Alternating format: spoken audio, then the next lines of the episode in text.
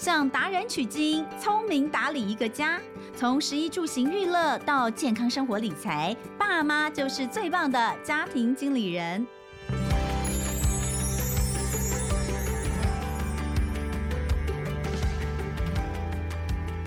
大家好，欢迎收听《亲子天下家庭经理人》，我是主持人萧彤文。哇，这个现在大家其实越来越注重。环保哦，低碳生活、节能等等。那当然，如果先讲到节能，第一件事情，以家庭经理的概念来说，就是我们希望能够让家里面的支出变少嘛。像是我们之前常常在聊怎么投资、怎么开源。那开源节流这件事情，一定是 combine 在一起的。那节流除了现金的支出花费之外，你要看的就是那我如何做到现金支出变少这件事。所以呃，我们之前有聊到怎么。省电啊，等等的，什么省水啦，那我相信那一集应该让大家印象深刻，至少我自己的印象就非常深刻。而且呢，我有好好的反省检讨了一下我自己啊，虽然呃很多东西我觉得我还是做不到，但是我觉得我们就是要常常听这些呃了不起的伟人来跟我们讲这件事情，呃，我们才能够更加的加深一下印象，然后鞭策我们在生活当中做实践。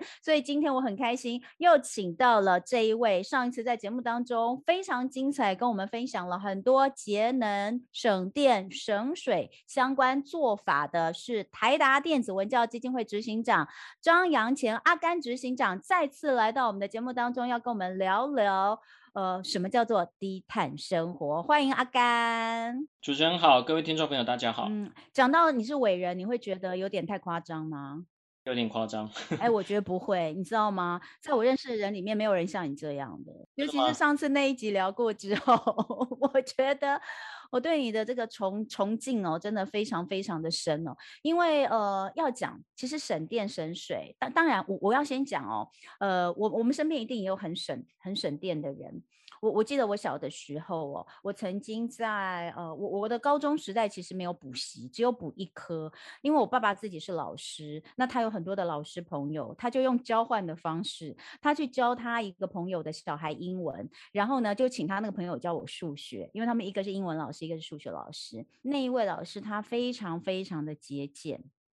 我都是呃晚上嘛，因为你知道高二高三你大概都是下课都是晚上嘛，晚上去他家上课。可是呢，走进他家之后哦，他们家是一家四口，晚上大家也都在家，可是永远都是黑的。然后呢，他会让我带我到他家的餐厅来上课，在他家的餐桌上课，然后就只有一盏微弱的黄色的灯泡在那个餐桌的上方。所以我每次一进入到他家哦，就是一阵一阵昏暗，然后走到那个餐桌坐下来，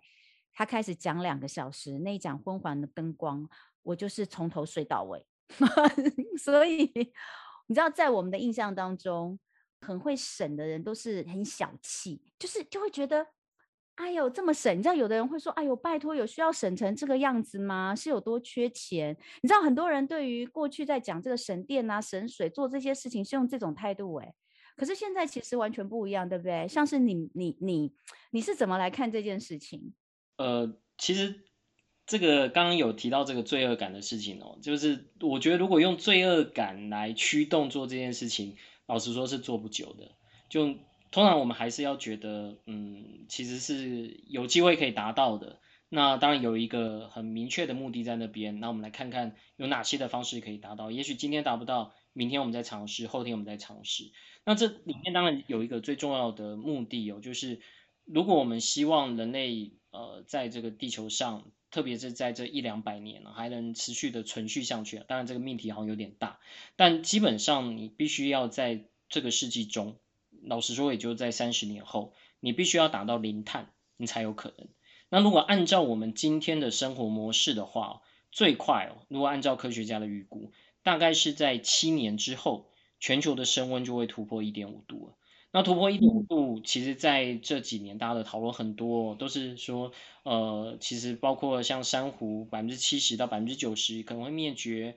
包括某些地方，它面临这种热浪的频率会增加。比如说，大家如果有注意到，在上个月哦，其实，在巴基斯坦跟印度有非常高的这样的一个热浪，四十几度，在他们那里面。然后另外就是像是呃粮食的一个危机，呃所可能干旱带来的这些冲击哦。如果大家最近有看国际新闻的话，现在在非洲之角，就是像厄立垂亚啊，那那个地方，其实现在面临的大概是几十年来最严重的一个干旱。那今年又推波助澜的是又有呃乌克兰战争这样的状况，所以其实粮荒在下半年哦，我相信现在各国都是非常的紧张。你可以看到像美国，像像是印度，它现在已经完全不出口啊、呃、任何粮食了，呃小麦了，就就我这边。得到的讯息，然后马来西亚今年好像是不出口棕榈油了，然后美国的呃两收的这个小麦哦，不论是冬季的麦子即将播种的，跟现在要收成的小麦，其实都有一定程度的一个危机。然后在中国大陆，其实呃也是有这方面哈，都大家都蛮紧张的。可是这一整个的冲击在这背后推波助澜的，你可以说是气候变迁其实扮演了一个蛮蛮关键的一个角色。当然你，你呃，大家要到处扑火这件事情其实是很费力的。那如果你能从源头，就是我们能让这个整个气候回到一个我们过去所呃还能够承受的这样的一个状况的话，那就是要尽速的把碳给减下。为什么会在家里面去计算这些碳？其实这跟整体呃每个国家它所要负的减碳的一个责任，那如果换算起来，每个家庭呃，如果我们以每年每大概每人每年两吨左右吧，就是每人每天大概会有一个碳预算的上限，大概是大概五公斤多这样的一个二氧化碳。那我们再把这个五公斤多去分散这样我们每天做的各种的一个行为，那这样子其实就可以呃以始为终哦，知道说我到底要用一个什么样的方式去呃，当我还是正常的工作、正常的生活，但我有没有可能采取一些更低碳的一个方式？我们先讲低碳跟节能之间，它是有完全相关的吗？嗯，其实不一定。通常我们讲节能减碳，嗯、因为节能是在减碳里面很重要的一块。对。呃，有些时候你是不用付任何的成本，你只要靠节能就可以达到减碳的效果。像台湾，呃，在我呃进到台达基金会的时候，那我记得那个时候每度电的排碳量大概是零点呃六吧，那现在已经降到零点五零二了。呃，公斤就是每度电排的呃这公斤二氧化碳，所以其实我们的电，因为越来越多的再生能源，它是呃会越来越环保低碳，但是这只是其中一个努力。如果你在自己使用端就可以把这些呃用电啊可以节省下来的车辆，如果我是把汽油车换算换成电动车，是多搭大众运输工具，那这些都是可以有助于减碳的。对，所以节能跟减碳在某一程度是可以。画成等号，但它又不一定两个呃是一样的。比如说你吃素也可以减碳呢，你少吃一些肉，你也可以达到减碳的一个效果。你少用一些水啊，在台湾我们大概呃每度的水大概等同于是零点二公斤左右的这个二氧化碳吧。对，所以你导用水也是减碳的一个方式。对，所以呃基本上都是可以做相关的一个换算。我们简单的让大家知道，就是说这个碳讲的减碳的碳，为什么我们好像做什么事情都会有碳排放量？呃，主要是因为我们现在整个的经济有就是以一个 fossil fuel 用化石燃料在推动的。然后在台湾，我们大部分的电其实来自于烧煤、烧天然气。那这些当然它所代表就是后面会排放这个二氧化碳。那我穿的这些衣服也都是石化原料制成的。啊、呃，我们开的车它是直接燃烧汽油，也是化石燃料。哦，所以这些碳在呃所有目前呢、啊，大概是百分之九十九以上的科学家都是认定呃排放的这些二氧化碳跟地球暖化呃基本上两者是画等号的。所以这样的一个趋势，在几次的一个报告里面，像会变成其实蛮严重的一个危机的。只是这个危机哦，因为它听起来好像还有一点时间才会到。比如说我刚刚提到最坏的一个呃情境也要七年之后，所以大家就觉得它不是一个很急迫的事情哦，不会像说呃，比如说 COVID-19。那假如我今天出门没有戴口罩，我就可能感染，是一个比较紧急的事情。所以这个时候可能就要透过一些方式去让大家对这个呃减碳这件事会有一些概念。这也是我们可以看到这几年越来越多会希望把碳给它一个价格，比如说像欧洲有碳关税啊，呃，比如说在呃新加坡它会有这种碳税，那或者是用碳交易的一个方式哦，让它开始有这些价格之后，你在做每一次消费行为的时候，你就会有一点感觉了哦，就会知道。好，这个这个东西哦，我觉得是很值得了解的，因为还是一个蛮，就是因为阿甘你自己是在。你你们自己是呃在这一块有很多研究，但是对于一般人来说，这个这个观念可能非常非常的新，所以我想说，等一下我们花一点时间，请阿甘执行长把所谓的碳市场，对不对？还有碳交易，还有税这件事情，我们可以再再延伸一些。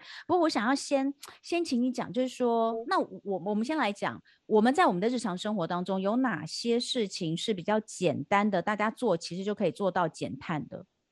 呃，我觉得节能当然还是最简单的事情了呢。那在、嗯、呃上一次的节目里面，其实大家有分享在家里面可以做哪些节能的这些作为。那这些节能作为当然有些是必须要额外花钱的，那也有一些比较简单不用额外花钱，比如说你会定期的去把你的冷气的这些滤网啊做一些清洗。呃，去清洗你冷气的室外机等等的，这其实都只要是节能就可以达到减碳的一个效果。呃，在饮食习惯上面哦，呃，我不知道大家有没有看过一本书哦，是 Microsoft 的创办人所写的。那他这里面其实提到了呃，比尔盖茨他投资了很多的公司，其中有一家公司哦是专门在做植物肉的。对。呃这个其实之前在台湾也也有不少地方有卖过，我记得甚至便利商店有卖过。那那就是它的口感会类似是牛肉，但它其实是植物做的。嗯，对。那吃这种肉，当然它减碳就会有它的一个效果。那在比如像像瑞典有一家素食店哦，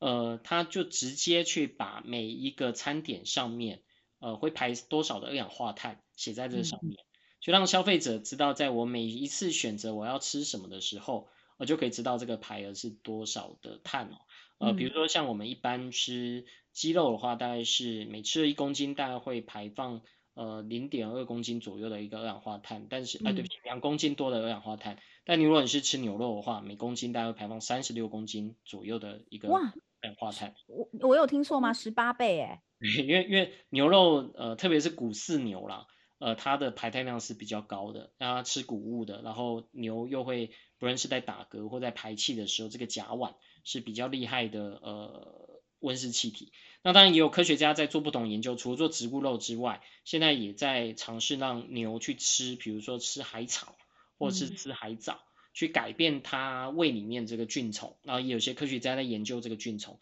让它呃就是产生肉的时候，这个碳。不会太多了，那那这个当然是在饮食上面的一个改变。其实我想到一个，如果啊喂牛吃益生菌，让他们的菌虫变得很好，但是益生菌因为很贵，所以这个牛肉就会变得很贵，那可能也会减少大家吃牛肉的量。的的确是啊，有人在讲这个肉税，就是说让、嗯、让这征这种税去去投入这方面研究。哦，哎，像你上次我记得你在讲那个节能那一集的时候，你有讲到就是说，呃，其实太过于这个节能啊、省电啊，在家里面执行这样的生活，其实也是会引起 家人的一些反弹。你那时候就有讲到小朋友吃牛肉这件事情，对不对？对啊，像小朋友现在大家都很关注永续嘛，那老师都会出题啊，你要写 SDG 几啊，然后我的小朋友就专门把只要跟环保相关的都杠掉。他后来决定去写两性平权，这样，因为他不想被他爸爸影响，就觉得爸爸很啰嗦。对，所以有些时候我是尝试让他们知道有这样的一个趋势，然后跟他们做一些交流。但有时候的确讲很多，呃，不一定是一个呃正确的方式。哎，那。对我我我我就忍不住要来问了，因为其实如果上个礼拜有上次有听到我们节目的呃这个听众朋友就知道，阿甘在家里面执行省电、节能、省水，就是各种节能低碳生活是。嗯，做的非常的彻底哦。除了有很多的这个家里面可能，比如说像是啊呃，用水哦，可能家里面会有几个水箱、水桶的，就是把不管是厨师厨出来的水，或者是可能洗菜啦、洗米的水留下来哦，来做其他的运用等等。那或者是呃随手关电。电电器，或者是可以从远端就可以看到现在家人用电的状况。那包括呃，可能希望家人不要吃牛肉之类的。你你你你你有跟他们沟通过吗？比如说你太太，太太一定是第一个要来跟你一起呃共同执行这些生活改变或是生活习惯养成的人，怎么去跟他沟通啊？中间有没有吵过架的？他如果吵架要报复我的话，就是趁我睡着的时候去把客厅的灯都打开。这是确实发生过的事吗？对啊，这发生过的事。小朋友也是啊，如果要气我的话，就是晚上。因为他知道我早上一定会去看到底用电用多少，嗯，然后我我就会早上起来就会一声惨叫，这样总会这个灯都是打开的这样。我老婆配合度还蛮高的，我们结婚的时候也是用低碳婚礼，就是呃我们在夏至的那天结婚，然后我们在香港结婚。那那个时候因为香港它的饭店啊，呃我我们这种就是跟人家在共用的呃这样的一个空间，所以就是。我们其实有半个小时是不开灯的，大概会勾起你高中时候的回忆哦。就那我们是用隔壁的这个灯光，然后因为那个其实也蛮亮的，就让让呃宾客是可以用餐。然后另外我们在台北补请的婚宴的话，呃，我不知道大家有没有印象，就是如果去吃婚宴哦，往往冷气都开得超冷，就是你就算外面很热，你都可能要带一个薄外套去吃婚宴。所以那个时候我就跟呃。当那边的经理说，我能不能就只两台冷气，我就开一台就好。那其实开一台的效果也很好，因为过去都是呃，我觉得都是 over design 的一个状况。嗯，我老婆大概呃，我会提出一些想法，她就觉得很麻烦。那呃，有些时候就大家去取得一个妥协吧。呃，比如说像我这边不吃鱼翅，可是在香港他们就一定要鱼翅。对，所以就变成我就只能几桌是不吃鱼翅，嗯、但是几桌呃是老人家的，呃香港那边的老人家就还是需要鱼翅。就后来发现不要鱼翅比要鱼翅还要贵啊、呃，因为鱼翅他们都已经一起叫好了，不要鱼翅他还要去找替代品。这也是蛮好笑，哎，不过说真的哈、哦，这个，嗯，这真的是要大家沟通。可是我相信，因为你的你的出发点、你的理念都是对的，只是会，也许会让，呃，会造成所谓的不不方便啦。我我我必须要讲，所谓的不方便，其实也是一种习惯。当养成了这个习惯之后，也就没有觉得有什么特别不方便了。好，好像是这个样子。香港人他们就不太理解台湾为什么要做垃圾分类。可是对台湾人来说已经是一个习惯了，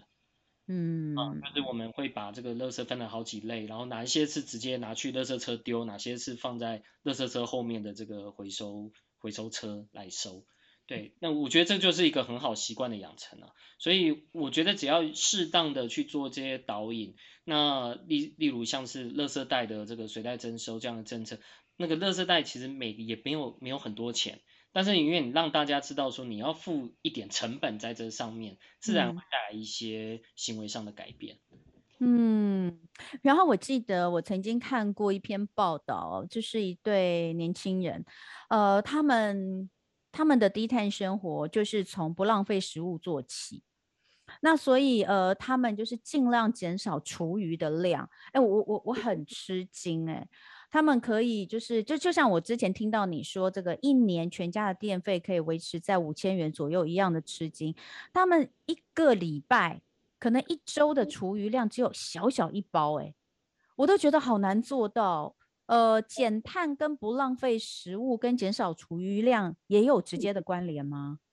呃，基本上你在食物的一个取得，就是也是一个排碳的一个计算。那当然，你不浪费食物绝对是呃减碳的一个做法啦。所以在国外甚至有那种，其实，在台湾现在我看也有人在卖这种厨余堆肥机，嗯，啊、呃，就是让它这个厨余可以直接不会就是呃去做丢弃。当然，我们现在厨余回收，呃，当其实还是拿去做沼气发电使用啦，因为现在好像不能喂猪，对，所以就是有在做这方面的一个再利用。当然，你自己减少这方面厨余，绝对就是不胜洗。这的确是很好的一个减碳的方式。嗯、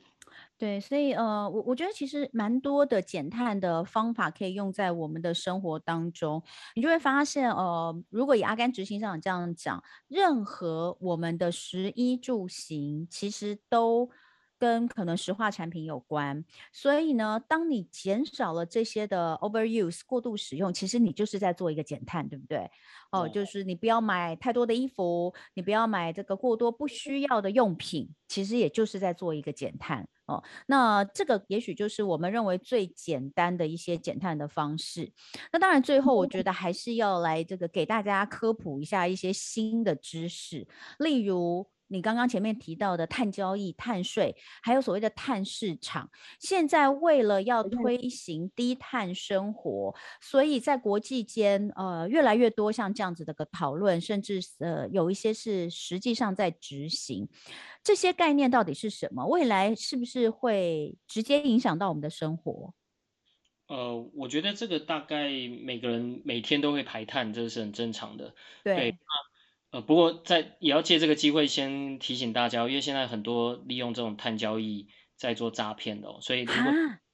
收到这种什么有一档很好的什么什么碳交易的，这我建议大家还是先去做搜寻啊，就是先、哦、不要因为大家现在都在讲 ESG，都在讲碳市场，就直接把这个钱投在这里面哦。这里先提醒大家。那呃，其实像是碳定价呃，或是碳税。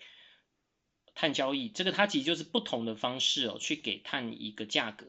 让这个价格可以去引导大家去做减碳这个行为。简单来说就是这样，或者是说污染者付费。呃，比如说有学者研究过，在台湾同样是呃用一度电的话，那大概有呃零点三块的这个呃对不起，大概会有一块是属于碳污染没有被算进来的，然后另外有零点三块是空污。就是空污的成本，其实也是在我们用电这里面，但是现在这零点三块其实是没有被算进来的。当然，我们现在其实开车、骑车加的这些汽油，或是加的这些柴油里面是有收空污费的，但其实并不高，所以大家不会因为呃我想要阻止空污而去减少呃使用这方面的一个机动的器具哦。所以不论是哪一种方式，都是希望能够达到减碳。那呃，交易的方式的话，就是通常你会有一个天花板，就你设定它只能排这样的一个碳，多的你就必须呃要去跟别人买碳权。那有些人可能会觉得减碳，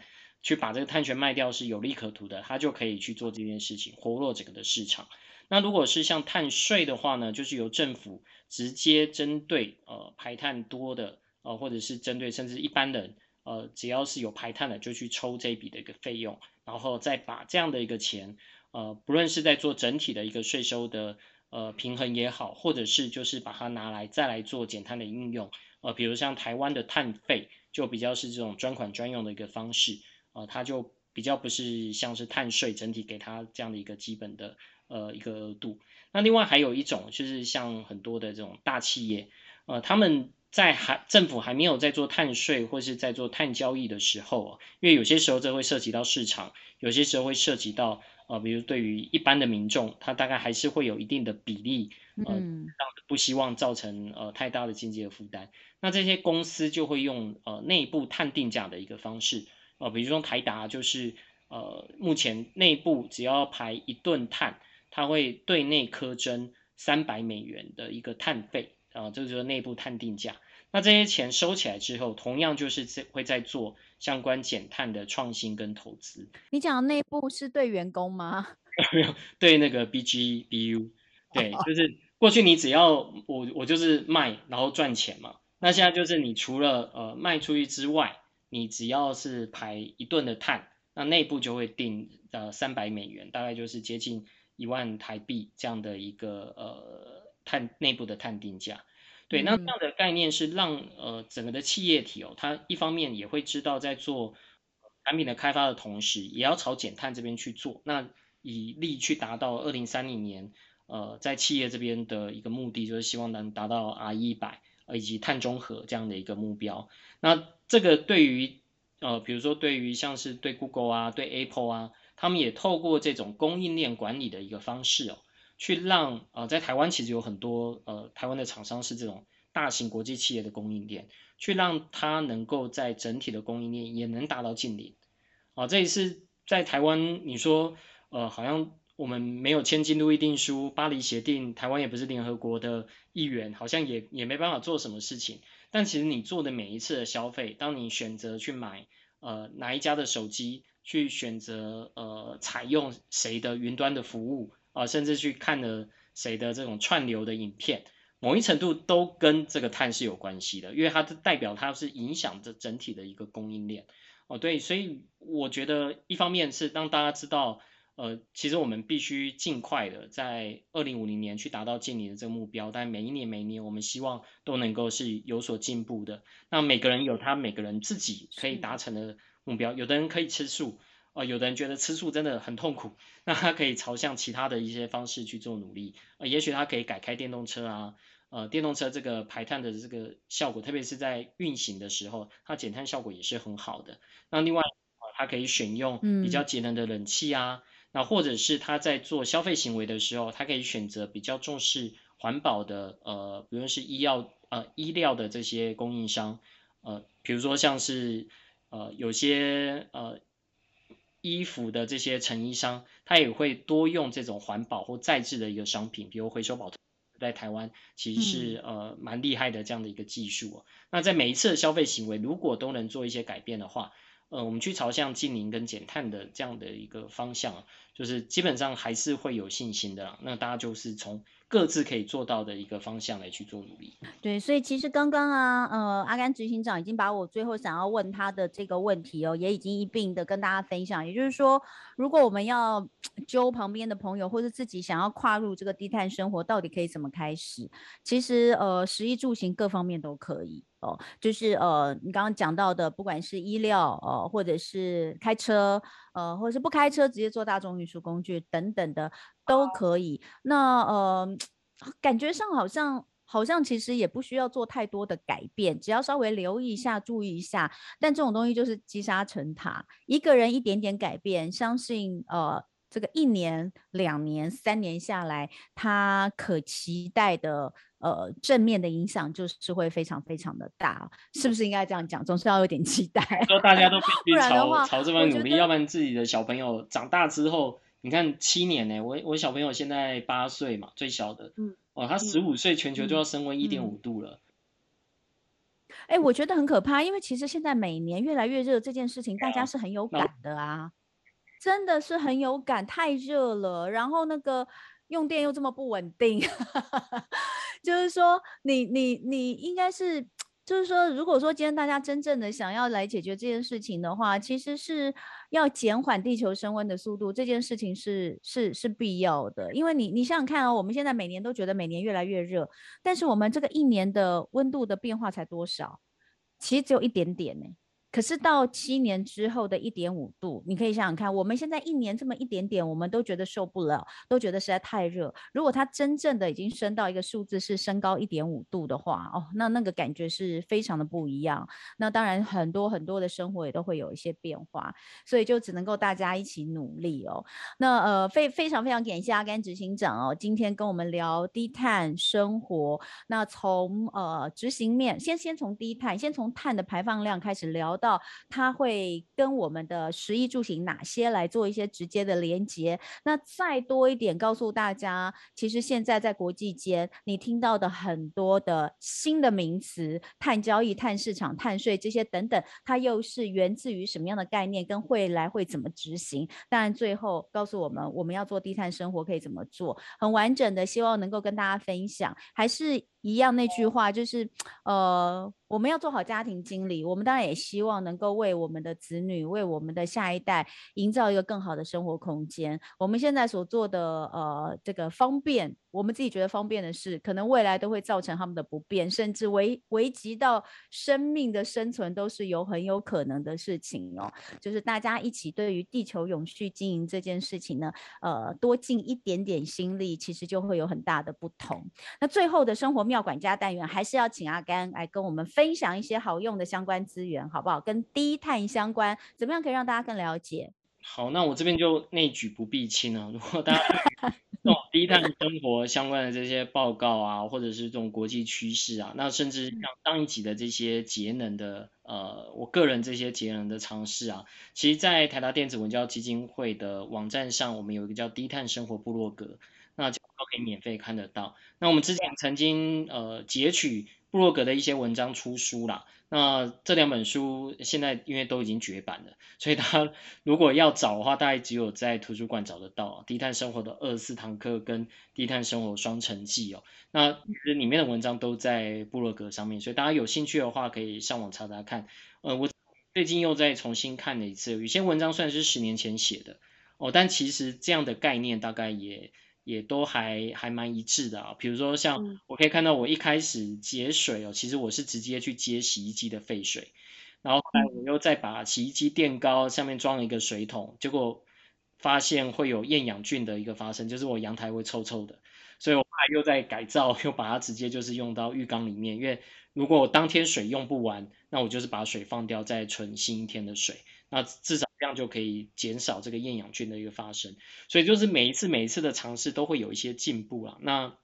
像现在国外，呃，特别是在这次俄乌战争之后，呃，在欧洲因为要减少天然气的依赖哦，其实像热泵这样的一个技术，呃，也越来越多人呃在讨论啊，呃，在国外。那其他这种叫做可逆式冷气啊，就是你一方面吹冷气的时候又可以制造热水。那这个在部落格上面也有提到，我自己装热泵装了十年。那这里面用了一些尝试，所以这个大概是可以呃推荐给大家的。那另外，如果大家对于像刚刚提到这个低碳哦，嗯，这个跟主持人不好意思，我好像把这题弄得比较比较沉重一点哦。哈哈哈，不会啊，哎、欸，这本来哎、欸，这本来就是个严肃的议题啊。虽然它是跟我们的生活相关，但还是严肃的议题。太沉重的话，我在 Netflix 上其实有一部片，就是在谈这种大家面对这样的一个议题会怎么样去做个反应哦，叫做《千万别抬头》，有两啊有超好看的。基本上你看了这部片，然后你把那个彗星撞地球这个把它做个改变哦，就想象说七年之后全球会升温一点五度 C，但现在大家怎么来看这件事情？也许你就会了解到，其实在做这种风险传播上的确有它的一个难度哦，那又有可能被不同的这种政治利益去做呃拉扯哦。那到最后一步到底是大家该怎么去这样应对？我觉得这部片还蛮值得大家思考，虽然。虽然呃影评是蛮两极的啦，就是好像气候圈的都觉得嗯蛮好看的，但 也有人觉得我觉得很好看啊，那有人觉得不好看吗？对，对，对，那个也有影评蛮失望的，我也不知道。真的哦，哎，那可能是我们做新闻的也都觉得很好看，因为它里面有太多讽刺新闻媒体跟。政治等等的相关的，因为因为它其实就是以媒体为主的一个，那个媒体包括可能是大众传播媒体，比如说电视，还有网络媒介，还有这个社群的发布等等的，我们看了都觉得超，就是它讽刺的嘛。但是我觉得你讲的也很有意思，哎，就是说你把这个彗星彗星的这个这个危险，把它换成换成就是全球暖化升温这件事情，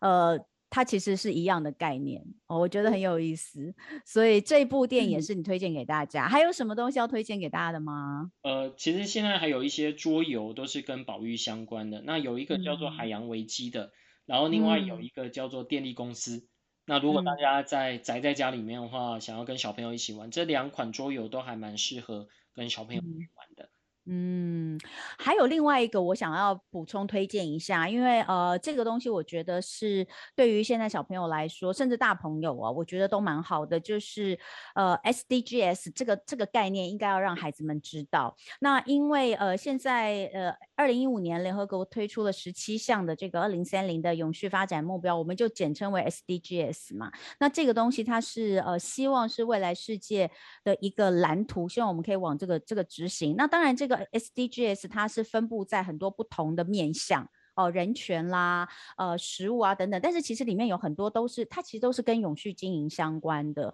所以这些东西我觉得还蛮不错。可是当然，对于跟小朋友来说，都是怎么样可以让他们比较能够理解哦，因为有的东西真的好难解释。所以如果想要让孩子可以比较能够了解的话，那我我觉得还还蛮推荐有一个书，有一有一份书单，就是给六岁到十二岁的小朋友有一份精选的永续书单，是呃。这个这个这这这个永续书单哦，它它是这个二零一九年联合国成立的永续图书俱乐部哦。那所以这些书单其实等一下在我们的这个节目下面，其实也可以看到，就是在每一项会有这个连接哦，在每一项目标之下，其实都可以找到适合阅读的书目，可以呃大小朋友都一起来做一些呃了解。那刚刚不管是阿甘执行长说的，还是我刚刚所说的这个呃这个书单等等的，都都在我们今天节目下方的资讯栏会有连接，希望听众朋友们、爸爸妈妈们，你们也可以来参考一下，那一起来，也许 maybe 开始一个低碳生活吧，哈，就做什么事情都有开始嘛，也许就从我们这一集节目当中开始。所以呢，再次今天真的非常非常感谢呃台达电子文教基金会执行长张扬前阿甘来跟大家聊聊低碳生活。那我其实很很很很期待你再开再写。就是十年后再出一套书，哎，你知道吗？就是现代的现代版的。虽然你说十年前很多的，现在看还是觉得不错，但是我觉得应该有更新的东西。就 什么时候打算再出个书来跟大家分享一下？呃，其实新的技术越来越普及，对啊，哦，价格上面也越来越亲民。嗯、比如像电动车现在的成本跟十年前相比，其实相差是非常多的。对，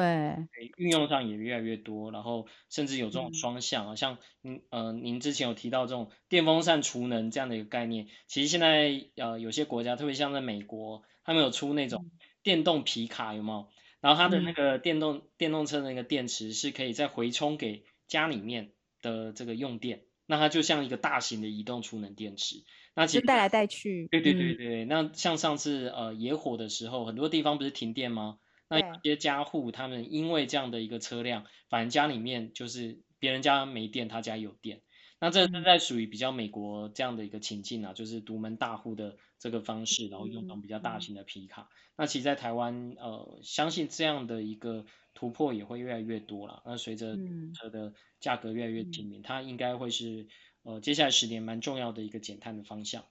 其实蛮期待你写一本新的书哦，就是要来跟大家讲这个现在最新的技术。可能这个十年前还不会想到说，在十年后可以走到这一步哦，但是非常的期待，也很谢谢阿甘执行长哦，为了这个推广低碳生活如此的努力。谢谢阿甘执行长，谢谢。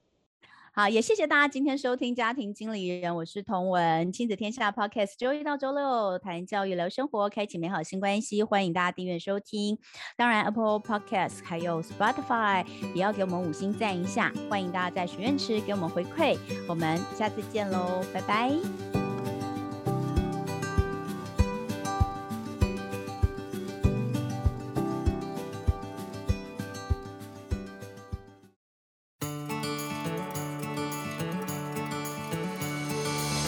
转教育 Podcast，今年夏天全新开张，每周一、周三早上七点，四个节目轮流登场，献给对教育怀抱热情的你。